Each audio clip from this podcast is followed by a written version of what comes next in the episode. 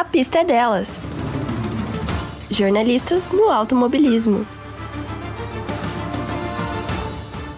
Apesar de serem maioria nas redações jornalísticas no Brasil, as mulheres ainda são minorias nas editorias de esporte, especialmente de automobilismo, historicamente consideradas como espaço voltado aos homens.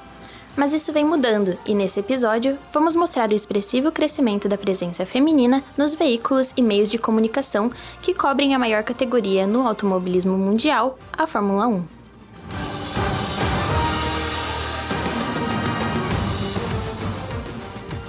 Quando o assunto é esporte a motor, as referências femininas ainda são poucas, seja nas pistas, equipes, arquibancadas e, em especial, no jornalismo, as mulheres ainda precisam encontrar meios para se conhecer, dividir o interesse e ver a representação feminina, nessa categoria que ainda é tão restrita aos homens. A Fórmula 1 além de ser a maior categoria do automobilismo mundial, também é considerada como a mais importante. Criada em 1950 pela Federação Internacional de Automobilismo, é comumente predominada por homens, não só dentro das pistas, mas também fora delas. A primeira mulher a cobrir essa categoria no Brasil foi Mariana Becker. Isso aconteceu só em 2007. Uma das primeiras transmissões da Repórter foi no final da temporada do mesmo ano e está disponível no acervo da Rede Globo. Chegaram os novos tempos, os novos carros. Mas não dá para dizer que 2007 não foi emocionante nas pistas.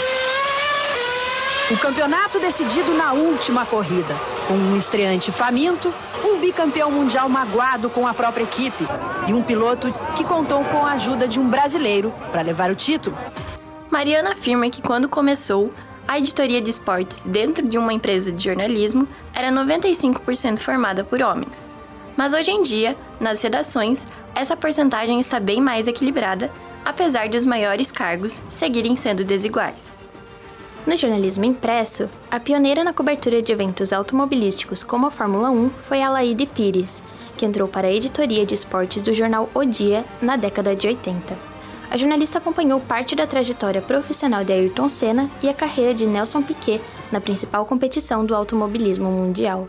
Atualmente, se você ligar a TV em qualquer lugar do mundo, em um domingo de corrida de Fórmula 1, existem grandes chances de encontrar uma jornalista realizando a cobertura dessa categoria.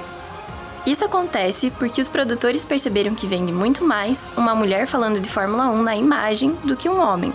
Mas apesar disso, elas precisam estar presentes por trás das câmeras, como que acontece com Juliane Serrazoli, produtora de Fórmula 1 na Band, atual emissora responsável pela transmissão da categoria no Brasil.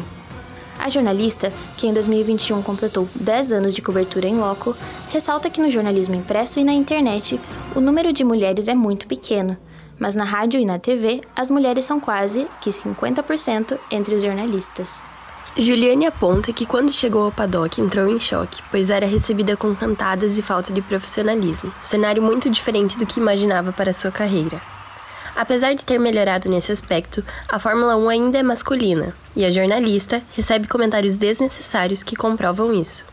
Para o canal Botequim GP no YouTube, a jornalista expõe como seus vídeos sobre o assunto são recebidos pelo público. Ainda é, tem, tem várias coisas, e por exemplo, quando eu publico meus vídeos no boteco, você vê os comentários às vezes, assim. Olha, olha o cabelo dela, como é que tá. Tipo, um comentário, se fosse um homem, isso jamais aconteceria. Então a gente é julgada por outras coisas completamente diferentes e que não importam para o que a gente está fazendo, né? Natália de Vivo é jornalista e editora do site de automobilismo F1 Mania, fundadora do Elas na Pista e criadora de conteúdo digital. Ela, diferente do que outras jornalistas reportam, não sofreu muito com comentários machistas durante sua carreira. Por sorte, eu nunca passei por alguma dificuldade específica ou situação desagradável. Lógico, dentro de sala de imprensa é, já recebi algumas cantadas, alguns pilotos já fizeram alguns comentários desnecessários, mas assim, infelizmente é algo que a gente só tem que ignorar e seguir. Se falamos da presença feminina na Fórmula 1, a primeira coisa que vem à mente de muitas pessoas são as Grid Girls. Famosas por posarem pelas pistas, elas ganharam tarefas simples, como segurar as sombrinhas para os pilotos, placas de formação do grid ou simplesmente tirarem fotos com os vencedores. Uma estratégia de marketing antiquada que sexualizava mulheres e foi abolida apenas em 2018. Mas isso vem mudando.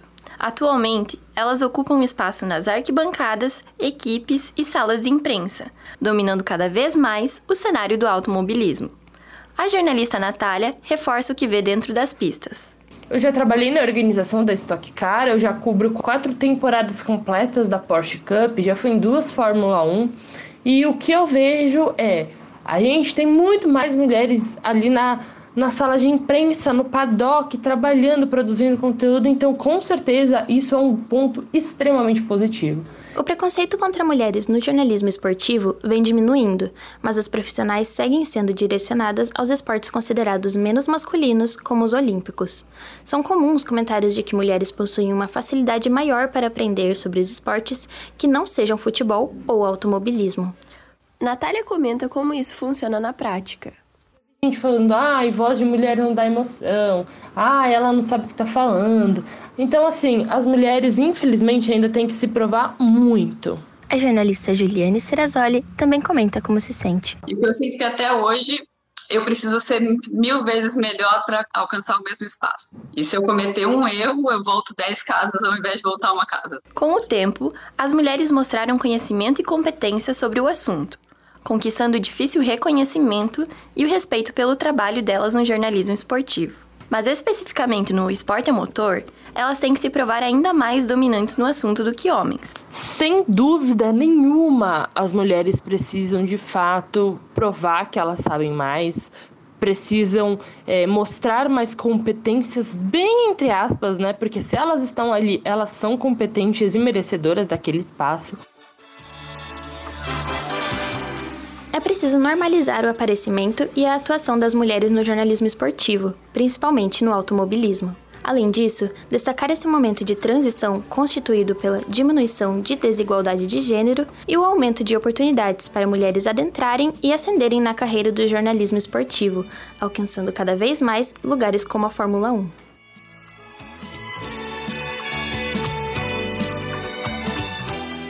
Um agradecimento especial para Natália de Vivo, Juliane Cirazoli e Mariana Becker, que contribuíram para esse trabalho final da matéria de áudio e radiojornalismo do curso de jornalismo da UFSC. E outro para Luísa Viana e Maria Clara Sebem, por tornarem essa produção possível. Roteiro e edição por Brenda Gaspareto. Esse tematiquinho é dedicado à memória de Sara Araújo, que nunca deixou de correr atrás de seus sonhos e que foi inspiração não só no jornalismo, mas também na vida.